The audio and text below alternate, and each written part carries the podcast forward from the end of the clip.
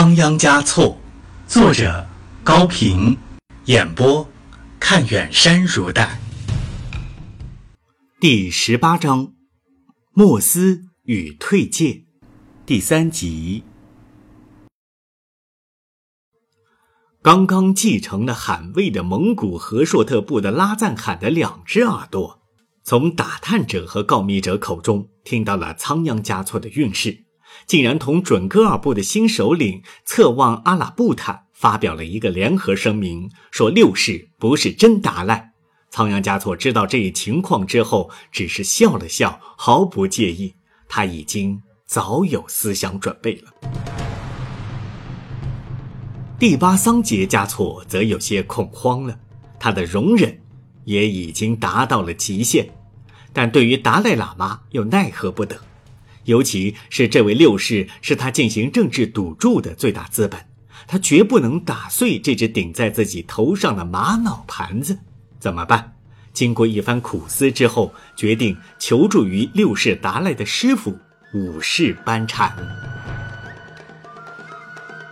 不久，五世班禅发来了信件，正式邀请仓央嘉措到后藏的日喀则去，他要亲自在。扎什伦布寺为仓央嘉措主持受格隆戒的仪式，并对不羁的六世达赖进行劝导。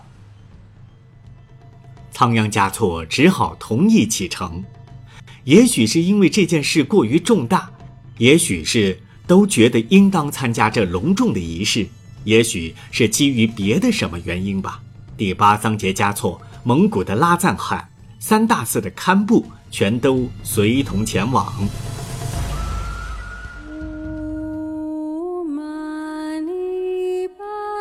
这是康熙四十一年（公元一七零二年）的事情。仓央嘉措一路上沉默寡言，怒气冲冲。哲蚌寺、堆龙德庆、杨八景、南木林这些有名的地方，他都无心前去访问。甚至连鸭肉脏布和粘杵的流水都不能冲开他的笑容，他怎么会有笑容呢？他的心在抽搐着，他坐在用黄色锦缎蒙起的轿子里，什么也看不见。随着轿身的起伏摇摆，像是被投进了河流的一片落叶，无根无枝，随波飘荡。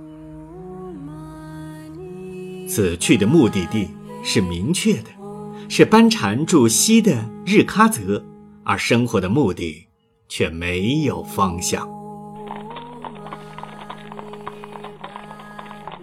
教外是喧腾而杂乱的马蹄声，更加惹得他心情烦乱。前呼后拥的王公、大臣、高僧、武官以及侍卫、随从。严格按照各自的地位和身份排列着，不差半个码头的前行着。这个壮观的行列几乎包括所有的宗教界、政界、军界的重要人物。他们有时沉思，有时低语，或洋洋自得，或心事重重。仓央嘉措经常感觉到，他们的衣冠楚楚、肥头大耳的外貌。同他们的不那么光明正大的内心很不协调，他们总是想通过主宰他人的命运，使自己的命运远胜他人。世上有许多人对他们看得过高，甚至千般敬畏，万般羡慕。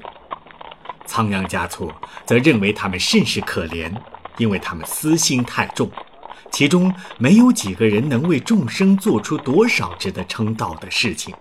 他们之间还往往勾心斗角，时明时暗地去抓对方的弱点，将对方的黑暗当作自己的光明。唉，他们活得也真不容易啊！仓央嘉措又觉得，自己不是更为可怜吗？因为他正是被夹行在这些人的中间，而且脱身不得。他们之间为了某种需要，倒还可能暂时妥协，在一定的时间里相安无事，而他仓央嘉措却不能在任何时候同他们妥协。论地位，他在他们之上；论思路，他在他们之外；论自由，他在他们之下。这是怎样的矛盾呢？仓央嘉措不时地掀开帘子向教外张望，一路上，路面被打扫得干干净净，道路两旁一处接一处地燃起了敬佛的松枝，香气弥漫着广阔的山野和低矮的村舍。成千上万的农牧民跪倒在路旁，纷纷将家中仅有的银钱、酥油、脏巴，连同洁白的哈达敬献到他的轿前。仓央嘉措觉得他们比自己还要可怜，他不止一次地含着热泪自言自语：“你们向我祈求幸福，我的幸福又向谁去祈求呢？”一路上，他想为自己找一条可走的生活之路，却怎么也寻思不出。他想，按照第八的暗示，不过问政教方面的大事，这种做法我试过了，但是并不能摆脱困境。第八和拉藏汗像两道不同方向的激流，在我身边撞击着，不停地卷成可怕的漩涡。开始也许只会溅湿到我的衣服，日后也许会把我卷入水底。潜心宗教，莫思修行，我试过了，我的心总是不能入定。看来只有俗缘而没有佛缘，除了几首诗，别无收获。忘掉情人，压抑情意，我也试过了，但是做不到。如果他不爱我，或者他不像我爱他一样的爱我，就好办一些。可我们却偏偏如此的和谐一致，心心相印，在游园、射箭、弹唱、饮酒中寄托情怀，寻求安慰。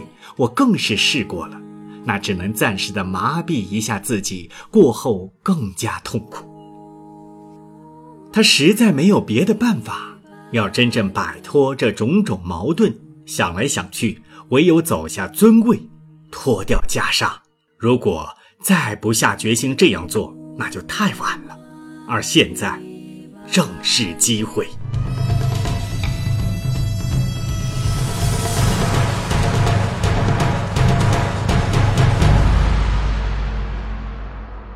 他又一次掀开帘子，扎实伦布寺的金顶。在阳光下闪耀，日喀则就在面前，为他受戒的上师五世班禅就在面前，他不能再忍耐下去了，不能再犹豫不决了。时间和地点都合适，或成或败，只得由命运去安排。